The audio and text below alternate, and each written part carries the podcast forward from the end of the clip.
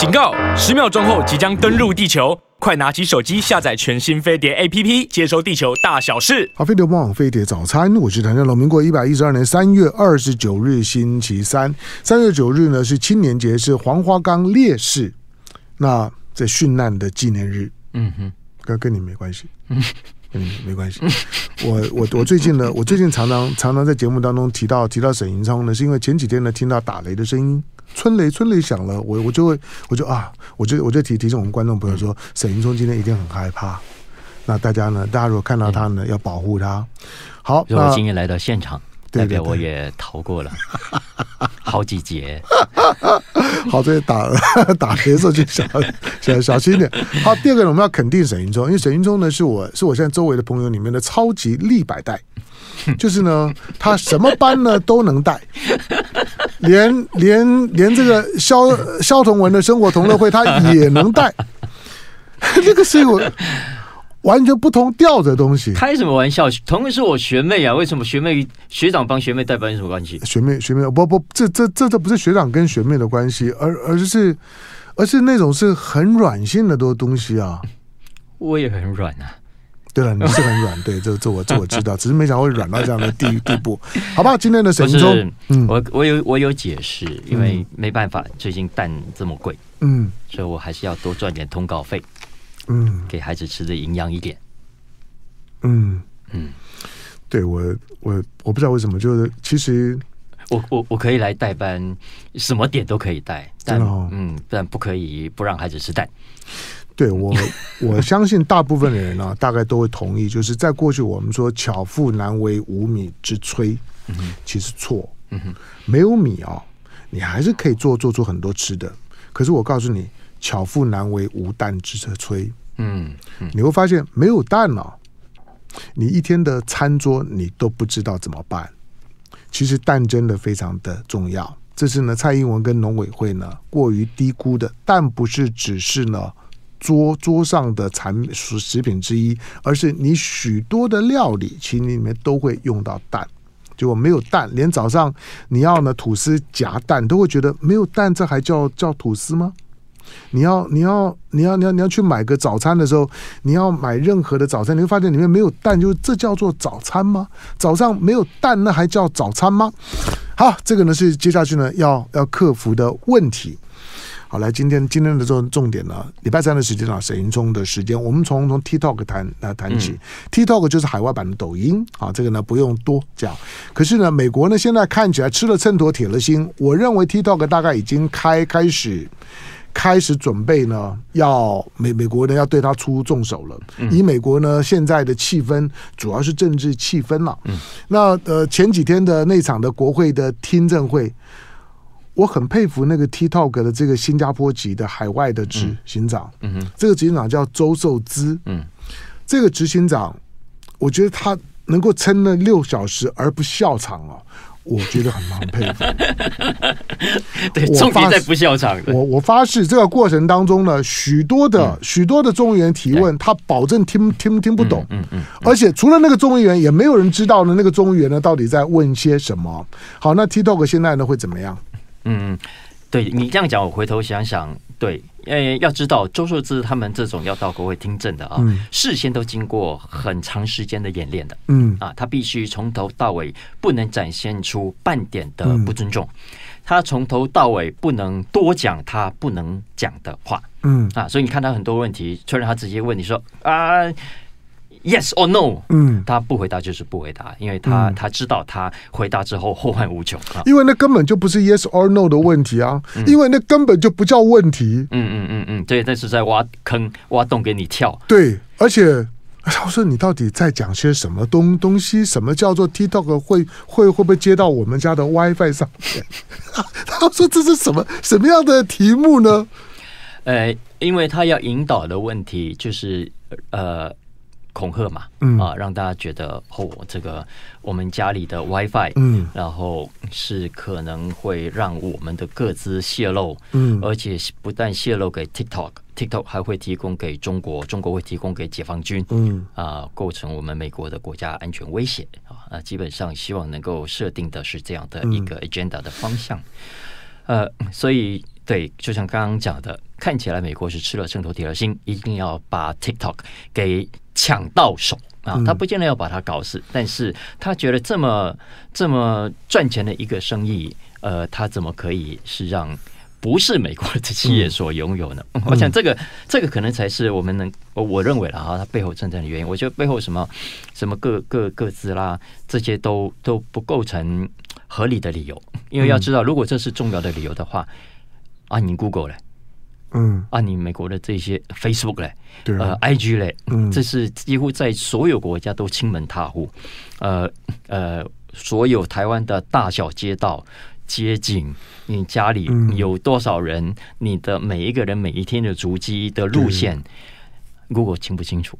当然清楚，清楚。嗯嗯，你说啊，Google 美国跟中国不一样啊，中国是可以用它政府强制力要求企业必须提供这些资料。嗯，啊，美国还不是一样？美国才是，而且尤其遇到战争，嗯呃，或者遇到经济重要的国家安全的议题的时候。怎么可能？现在美国很多、嗯、很多警方、警方在办案，他还是得提供啊。嗯啊，你不提供还是还是呃还是不行的。所以、嗯、呃，你看从这个角度来看，我一直都觉得，你看将来很多的国家跟跟美国是没有办法开战的，因为你早就所有大小巷道，呃，哪里嗯，你所有人口的交通的动线，嗯，哪个时间人口比较聚集在哪里，哪个人口时间人口哪里比较少，其实都掌握的非常清楚啊。对。所以美国自己当然很清楚，今天如果 TikTok 也可以掌握同样的资料，而且跟 Google 一样强大，跟 Facebook 一样强大，不只是在美国，在欧洲都可以有同样的威力的话，这是多么重要的一个一个一个战略上的折损。所以我我认为啊，他这是他一定要抢到手的一个重要原因，因为现在他们也发现，我们如果纯粹就商业模式上，这种短片啊，显然在社群媒体里面已经形成了一些重要的风潮。美国现在以前，呃，美国人封过 YouTube，呃，写过部落格，呃，封过传统的社区媒体，呃，写过贴过 IG，但现在那些看起来都过时了，呃，都不是大家现在最喜欢的，大家最喜欢反而都是这些短片。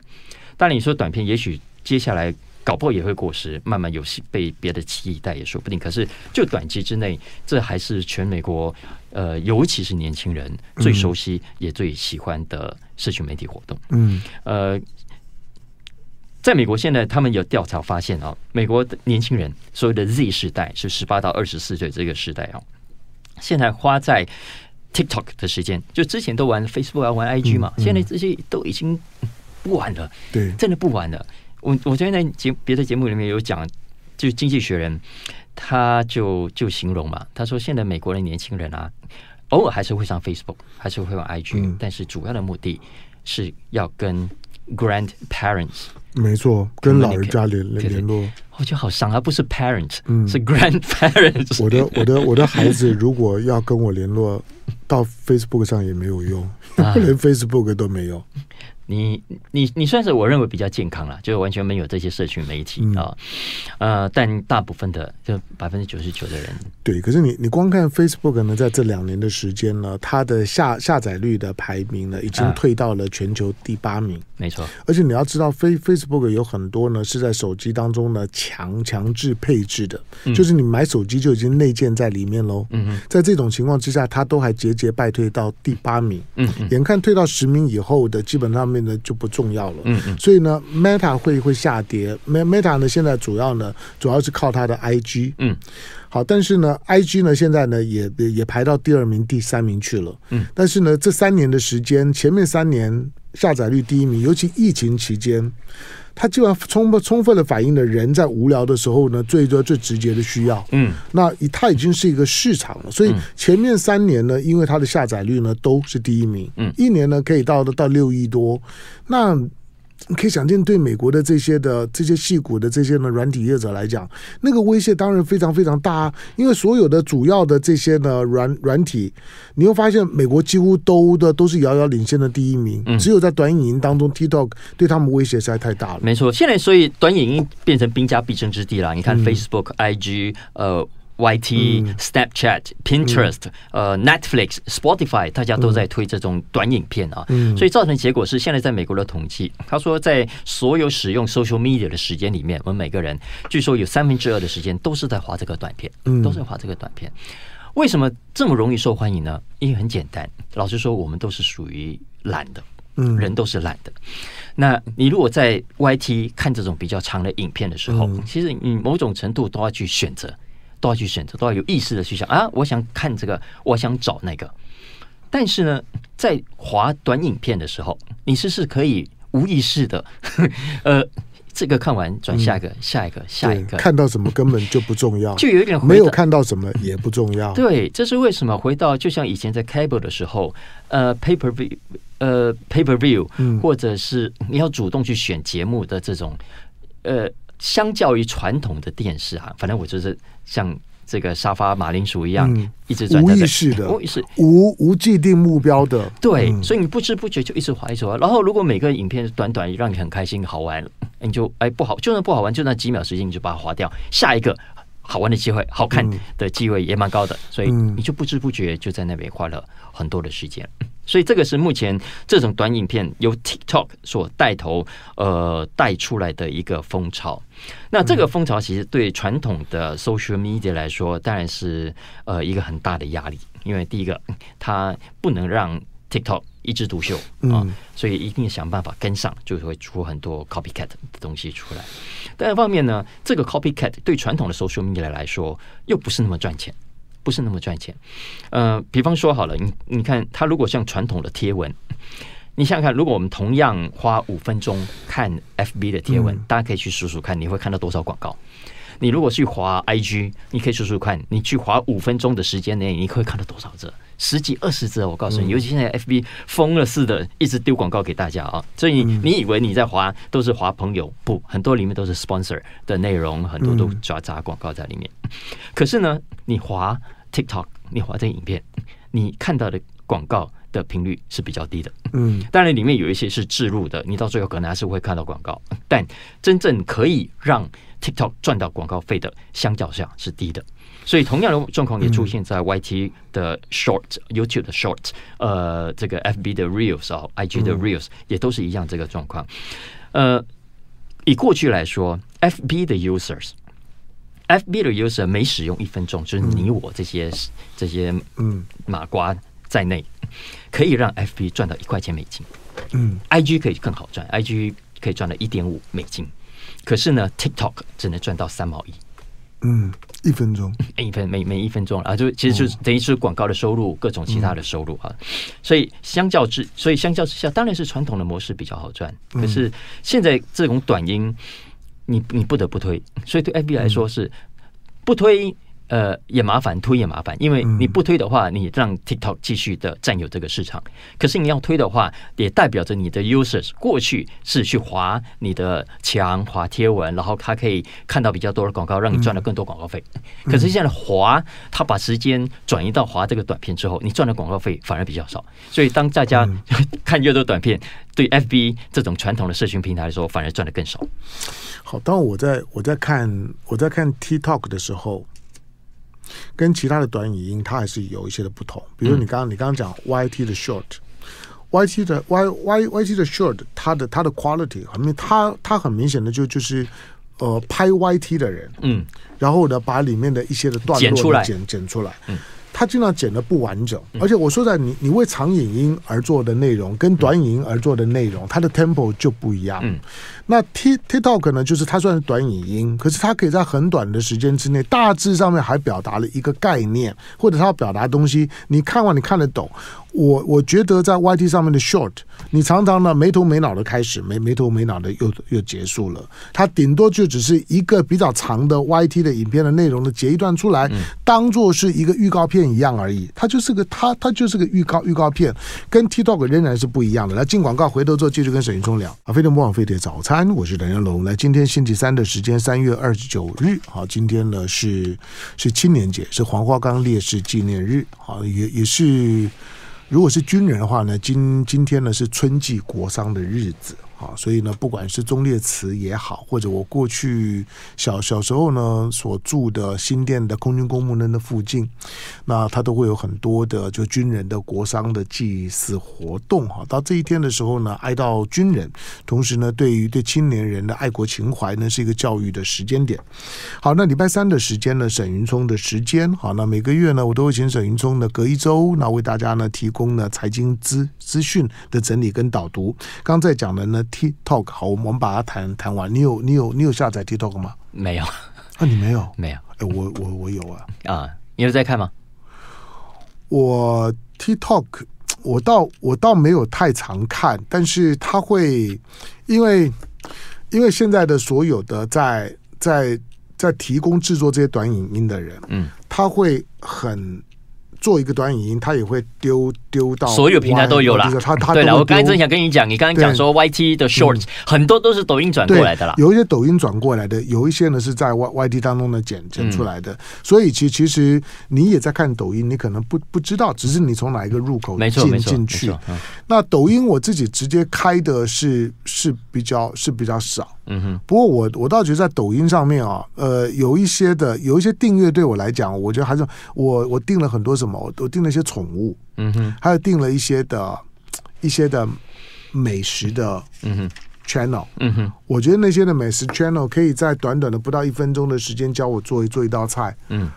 我觉得那个对我很有很有吸引力啊。好，但是我我就问说，那美国美国现在当然，我认为它的核心的理由，第一个呢，第一个情绪上面的反反中跟中国的关系呢，中国怎么可以有一个 app 的下载率是全球第一名？中国的某一个 app 下载率全球第一名这件事情，从美国的角度来讲就受不了了。没错，不需要其他理由。没错，所以而且连续三年第一名，越来越强势。嗯，那他当然会受不了，就是你的二三四名加起来可能都还不是。他对手的时候就是要整你，那 TikTok 会怎么样？哎，好问题。呃，我我们在讲美国接下来会采取什么动作之前，我们还不知道，还不能确定怎么会发展。可以可以确定的是，我们刚刚讲的这个短片影音的模式啊，呃，看起来已经成为了现在年轻人一个很重要的沟通方式，嗯，一个很重要的学习方式，一个很重要的传播方式了。嗯，你看以前我们都。是傻乎乎，以前都文字的年代嘛，立德、立言、立功，要讲一件事情都要写落落长的文章啊，这个起承转合很完整的介绍，对，嗯、然后要教人家做一件事情，刚刚讲烘焙啊，呃，煮菜啊，都要哇，做印一份精致、很美美的食谱。嗯、但是现在他们发现，短片的这种格式，他只花这十几，可能三十秒不到的时间，嗯、就可以完成过去也许要要写五千字。才能够达到的传播结果。嗯、是啊，是嗯，嗯，所以你看，他只要短短的几几秒影片，用很快动作的方式，就可以让你知道哦，一道菜原来从头到尾是这样子完成的。嗯，同样的状况也发生在其他运动啦、健身啦、瑜伽啦。嗯，你看很多我们生活周遭要学习的很多 self help 呃的主题，现在都可以很轻易的你在这种短片上取得。然后一则短片，一则短片的，你可以很有效率的学习到。所以对于供给方来说，他们也在学习怎么样用这样的方式，呃，promote 自己，呃，传播自己要传达的内容，呃，去分享自己的专长，嗯，然后进而建立新的商业模式。所以这个其实是现在这几年美国在很多年轻人在 TikTok 上已经找到的的一个一条路。所以你可以看到很多在在 TikTok 上，在社群媒体上的一下子就爆红，然后很受欢迎，然后赚了很多的钱。其实很多就是因为他们找到一种新的沟通方式，嗯，找到一个新的呃 distribution 的 channel，然后进而发现了一个你我这个老老一辈呃还不会做的事情，然后他们找到了新的对象。好，嗯，就说，以。TikTok 来呃来讲，它当然让我们让我们认识到人要表达一个概念啊，其实其实我们过去会不会太啰嗦了一点？没错，嗯，那你看一部电影真的一定要拍到两两个多多多小时吗？不能短一点吗？就是我我觉得它会启发，就是说我们进电影院真的就要做两个多多多小时吗？现代人有多少的机会可以可以花两个多小时去做一件事。所以将来设置你的电影院呢，会不会会不会会不会短一点？这个呢都有都有可能，除非你就是这么有把握，这么的这么的紧紧凑。好，但是呢，TikTok 如果如果说今天呢，今天美国呢就就是呢逼 TikTok 就范，要不然你就卖给我，嗯哼，不然呢你就你就滚。那美国或者说西方国家，他们能够再复制一个。一个美国自己的 TikTok 嘛，就是为什么复制 TikTok 的经验？我们看起来很简单呢、啊，嗯、可是为什么复制它的经验这么难？你你再做一个就好了，不要叫叫 T 的 TikTok，你可以你可以你可以叫做 Talk T 可以啊。嗯，那那为什么不能呢？能啊，所以他们现在都想要继续赶快做这件事。但是，however，就还是没有没有办法达到呢 TikTok 的影影响力。嗯、我在我在使用的时候，我还是会感觉到那中间的差异性啊。嗯，没错啊，没错。所以，但现在目前我们还不状况还不明啊。就是如果接下来呃政府的的助攻之下，嗯呃 Meta 也好，呃 Google 也好。其实你像，其实是 social media 没那么容易搞的耶。你看为什么 Meta 搞了起来，Google 就是始终都搞不起来？这这中间有有很大的的的美搞是他们没有搞懂的。所以同样的道理，TikTok 搞这个短片，它可以很成功，不代表你们接下来这些 copycat 也可以做得到。嗯，但是接下来的 copycat 它也不是完全没有优势的，因为我们知道 TikTok 它相较之下比较没有，我昨天在节目里面也讲是没有同温层，呃。不像你看我们 FB 就最后就形成大家都同样，他掌握很多的资料，但是 TikTok 相较之下没有，它基本上的演算法还是根据你过去点阅、呃花的时间、看的方式，然后你的呃地理位置等等啊，去去演算推算出来的。但但 FB 不一样，YT 不一样。如果接下来 YT 凭着他原本就掌握的 data。掌握的数据，呃，FB 掌握他原本就有的所得所在地各种其他更多的资料，嗯、然后他也许是可以更有效的推播影片短片给他个 TA 的。那在这种情况，嗯、如果他更可以做到，他也许在广告上是还可以有更多的掌握，也说不定。嗯嗯，好，嗯，当然现在现在呢，呃，T TikTok 呢，其实对于我我的自我认识是有点帮助的。嗯，就是当 TikTok 在推什么东西给我的时候，我我大概就就就知道我是怎么样的人。在别人眼中，在在在大数据眼中，你是一个什么样的人？其实我坦白讲，你不要去问别人说你觉得我是怎么样的人。我觉得在网络当中，你看他推什么东西给你，他可能更深层的让你认识到你你是怎么样的人。我觉得我升华了。你知道以前以前推给我的全都是妹妹跳舞，嗯，现在没有了。现在我已经很很很久没有没有看到他推妹妹跳舞给给我了，他推给我东西都比较有文文化有。哎，你平常每天花多少时间在在 social media 上？我觉得不会很很久，为什么？因为因为哎，我我我没有跟你讲，就是说我意识到，就是说现代人在手机上面啊，嗯，花了太久的时间，嗯，所以我就很有计划的去观察我的手机荧幕的使用时间，嗯。反正我不知道其他的其他的这个，因为苹苹果上面它一定是有一个可以让你随时看你的今天的手机荧幕的使用时间。你你你现在可以把它叫出来，你你的手机荧荧幕的使用，嗯，这个这个礼拜是多少？你可以你可以把它叫叫。我不熟悉，我可能要花点时间。你继续讲。不会啊，你把它叫叫出来，叫到到到到你的那个设定，对，到你的设设定的首页打开了之后，你就会看到啊。你设定打打打开了之后呢，下面的这个栏目当中就有荧幕使用时时间了。你把它点点进去，嗯，你把它点点进去，OK，点进去了，对，点进去，然后你看到是多少？Six hours，Six hours。那你你先不，我在我我我我一直把自己希望控制在五个小小时里面，嗯嗯，那所以大部分人可能都会到。十个小小时，甚至十几个小时。嗯、特别像我的工作形态是需要大量看新闻，而且都在手持装置上面看，嗯、我就一直把它压压下来。嗯、你你如果可以压到呢五六个小时，以我的工作量来讲，五六个小时那已经是很很很低量了。嗯，所以我我判断我自己在这东西花的时间呢是很少的。嗯嗯，是很少的。我我应该也更少了，嗯、因为我这个手机呢，基本上是家里的公共电话。哦，就是我的两个小孩，OK，都可以。他们呃要写功课要查，所以你就想赖到赖到小孩子身上，对不对？你就你就没有拿他来看一些不应该看的东西。所以我因为这样不能乱看，嗯嗯，所以呃这六个小时我估计可能我大概只占三分之一，嗯，所以你可以知道我其实平常。滑这个的时间不是很多的。Okay, 嗯、好，这个呢可以让大家呢做做参考。但美国呢现在搞抖音，我说实在的，那些那些的众议员基本上面都都跟都跟疯了一样。但实际上面，我觉得最主要是商商业。我甚至怀疑呢，嗯、我，我甚至怀疑背后呢，包括像是 Google 啦、Y Y T 啊这些的业者，应该呢应该都有跟这些呢众议员呢跟这些议员呢去就去游说。嗯，这种的游说跟搞华为，嗯，跟过去呢搞宏宏达电，跟过去呢搞搞东芝，都都是一样的逻辑。去怂恿自己的国国会对自己的商业竞争对手下重手，是美国的常态。嗯，如果作为商业竞争跟新闻观察，你看不到这一点，以为他们在就事论事，顶多问的问题比较无知，那你就太天真了。嗯，美国的国会基本上面呢，就是为重商主义的自己的企业利益护航的。嗯，这些企业利益回报他的就是政治现金。进广告，回头之后继续跟沈云聪聊。好，欢迎到飞碟播网飞碟早餐，我是谭家龙。来，今天礼拜三的时间，沈云聪的时间，我们再来再来呢聊一下 Uber Eat。嗯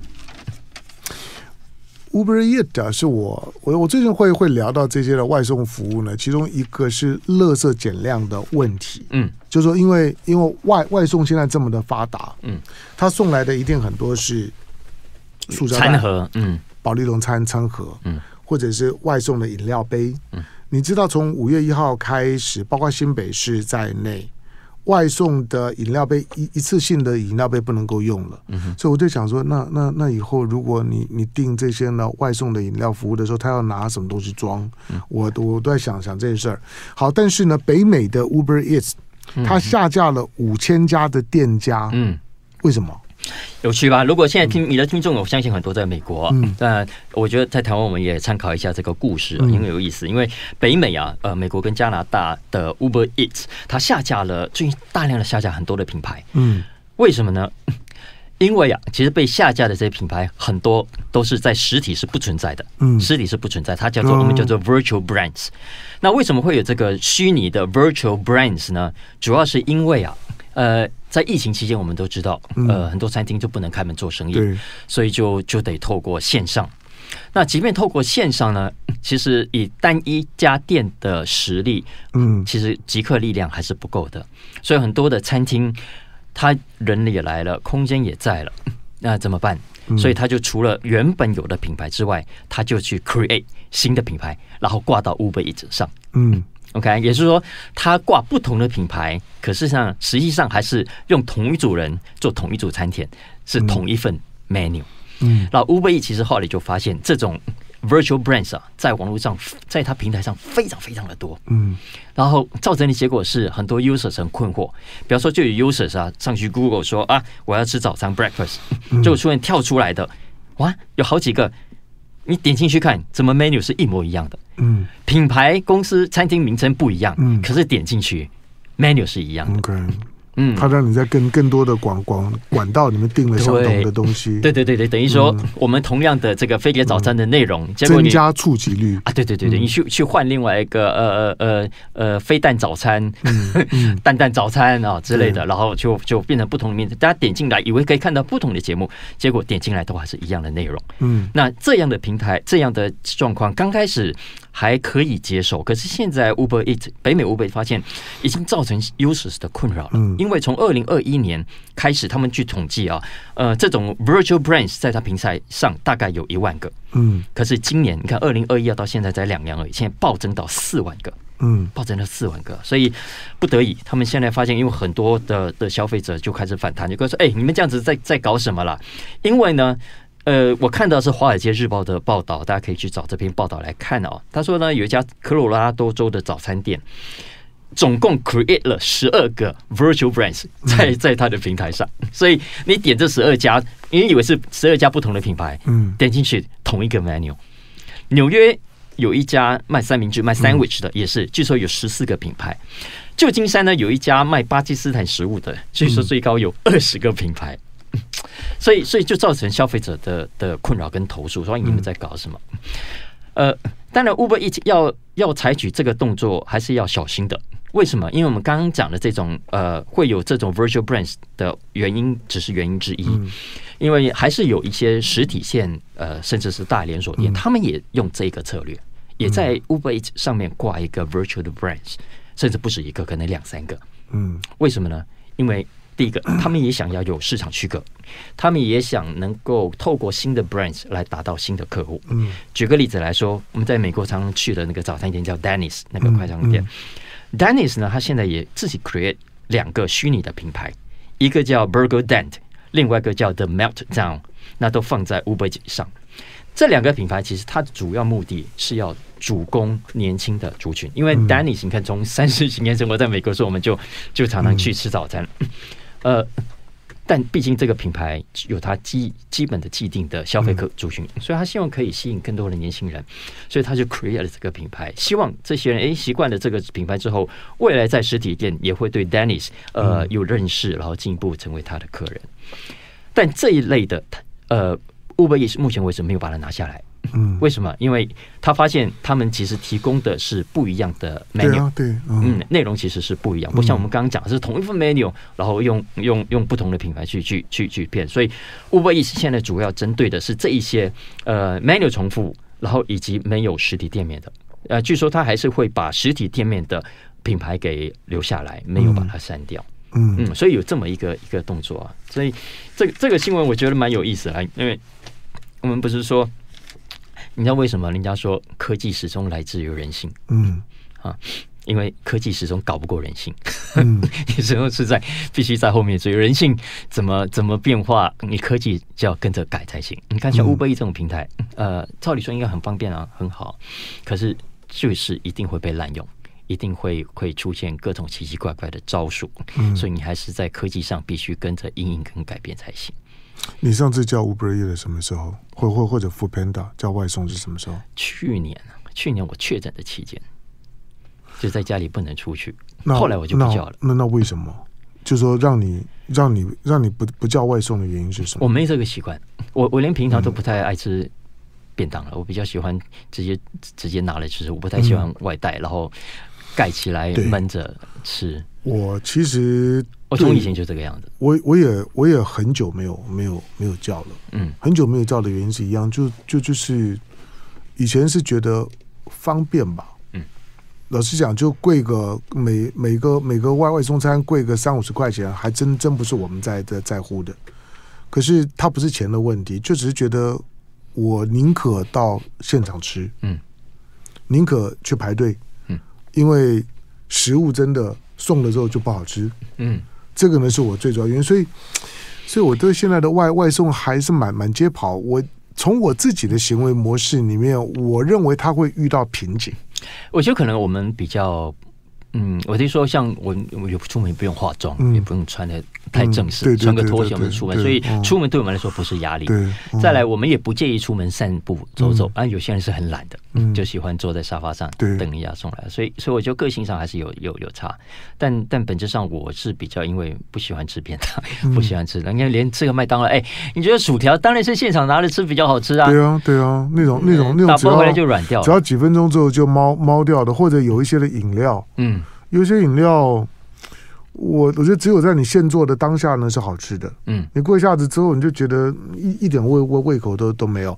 所以，所以我我对于就是说外送本身的扩充性跟成长性啊，我我我是有一些怀疑的啦。我从我自己常常吃外食的人的这个行为模式的改变呢去想象。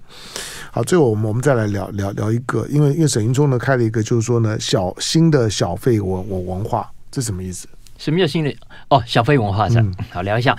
呃，因为我们疫情，美国不是我们有给小费的习惯嘛？那以前就是呃，你就把现金放在桌上，嗯、呃，或者他有个杯子、一个桶，然后你就把小费放进去。你你搭自行车会不会给小费？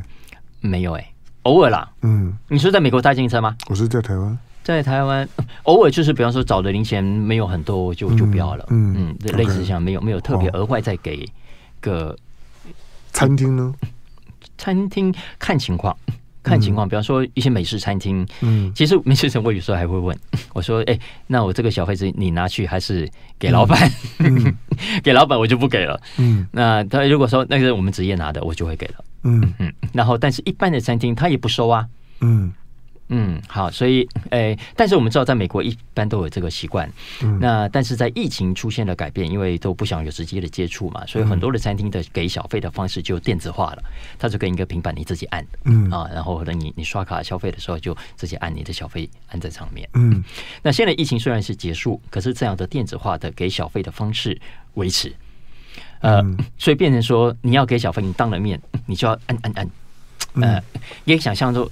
你可以想象那个有点像我们现在去 Seven，不是有时候要买饮料要抽奖吗？他就像啊，你荧幕上按按按。嗯、你可以想象说，如果是上面显示说，哎、欸，我服务完你了，现在你这里请按一下，你要给多少小费？嗯，就大家都在看，然后他也在看到你。嗯，好，所以形式就变成这样的话，很多人就开始觉得有压力了。因为因为你你如果你如果订外送，他最后都会都会都会出出来一个，就是说要要要你对对对对对对对。那我大概都会都会给。嗯。虽然我也不知道说我付的如比如说百分之十五的小费，它是从 Uber Eats 的本身抽多少，嗯，我不知道，但是我大概就会给，嗯，但是餐厅里面来讲，因为我们大概都有一一一层的服务费嘛，嗯，所以很多人觉得我已经我已经有一层的服务费了，我就不用再再再给小费了。是，好，那那那你说的这种的小小费文化会改变吗？呃，会啊，就是第一个，现在很多消费者就是开始开始反映说，以前呢、啊，我要给不给，我要给多少钱，其实我就放桌上我就走，我比较没有人情的压力。嗯，但现在不是，现在是你在我面前拿这个平板，叫我直接按在那里。嗯，很多人就觉得我好像不给，呃，我会很丢脸。嗯，或者我如果不给会显，或者给的太小会显得我小气啊，所以变成有压力了，就非自愿了。所以就第一个在文化上，有人开始觉得。这已经改变。再来第二个，也因为电子化了。以前呢，我们通常在美国会去还是给餐厅或者给 bartender。跟现在很多连你买杯咖啡，因为很多都直接用电子刷卡，那在电子那个荧幕上可能就会出现，哎，小费多少？嗯，变成是会变相的多一个要让你给小费的嗯情境。那这个其实对于有些消费者来说，呃，但大部分像你，反正脸皮也厚，你也不在乎别人怎么想，嗯、对、啊，就 no，然后就就掉头就走了。我，我都要求对对方要要打折。对啊，真的有些人就看到这个荧幕这样，他也不用理，他就掉头就走了。嗯、但有些人是会 care 的，他会想说啊。这样我对别人对我观感不好，有些哦有老客人然后这样，可是呢，真的要给又会心痛。我不过是买杯咖啡，然后你要我付这个小费，而且我咖啡不是偶尔才去，我是每天都要，每次再付一个咖啡的小费，负担也是大的。所以，所以这个就会出现我刚刚讲的呃文化上的改变。就以以前你说是去餐厅啦，晚上去个酒吧啦，你反正要 relax，然后人家也服务的比较多。呃的情况下，你付小费，但现在连这种日常的呃素食啦、呃咖啡啦、呃甜点的这种中小店都都都要付小费的话，这个就会是一个新的文化的形成。可能我们就要呃告诉自己，或者慢慢养成说，这是我应该付的，还是我就是不要付？那如果没有的话，其实 always 每个人都会在那里很挣扎。嗯啊，这个是是我最近看在美国看到的一个一个讨论。嗯嗯，好，这个呢，嗯，对了，小小费文化看地方，在。在欧美的那种资本主义社会里面呢，服务当中来讲呢，小小费是对这个服务的品质的一种的评鉴的方式。嗯，那不同的服务，比如说，即使你剪头发，大概要给多少？餐厅大概要给多少？搭计程车大概要给多少？有时候其实还蛮主观的。我像我不跟你讲过嘛，我我美国的老师 真的哦，就吃吃碗面，那时候十五块美金好了。嗯，结果他吃完就丢个十块钱，嗯，当小费。嗯。对啊，对对对，不管什么十五趴、二十趴，对对对，就是我我我我说的，我说的那都是一般认为的，它甚至成为一种的。一种的社交的或者团体生活当中的基本规格的礼礼貌，嗯，就是你没有给小费这件事事情，他会认为他会倒过来，然后变成就是说，一个服务者认为你是在否定我对你的服务，对对对对对，他会他会觉得说，为为为什么没有给我小费呢？我服务的不好吗？会有这种的声音，那个是文化氛氛围。台湾虽然还没有到这个样子，因为我们固定百百分之十，我倒觉得这是一个可以讨论的事情，因为我们几乎大部分的餐厅都是强制的百分之十，反正就已经是在里里面了。但是如果你让消费者自己去表达了，又会怎么样呢？是是真的有差的哦。所以我看到那个统计啊，他说在疫情期间，因为他们消费者也会体谅到很多打工的是没有收入的，所以出手会比较大方。对，所以现在疫情 过去之后，再加上美国物价涨了，嗯大家会。嗯，丢起来，嗯，就给的小费没有那么大方了，嗯、所以那个统计上显示，平均呃这些店员、嗯、bartenders 拿到的小费是比疫情期间要来的少的。对，所以我说小费是对于服务的评价发方式，嗯，大部分的就是说提供服务的人，他会从小费当中去感受到你对我服务的温度。嗯，虽然每个人可能就像刚刚沈云聪讲的，其实给小费给的很主观，我给你十块美金，并不表表示我肯定你。我给你五块，肯定不一定否否定你。可是如果从个常客的角度来讲，他可能就会感觉到我今天是不是什么地方做的不好？对，所以呢，该给的时候就还是给了。好，感谢呢，今天到我们现场的沈云聪，感谢，谢谢。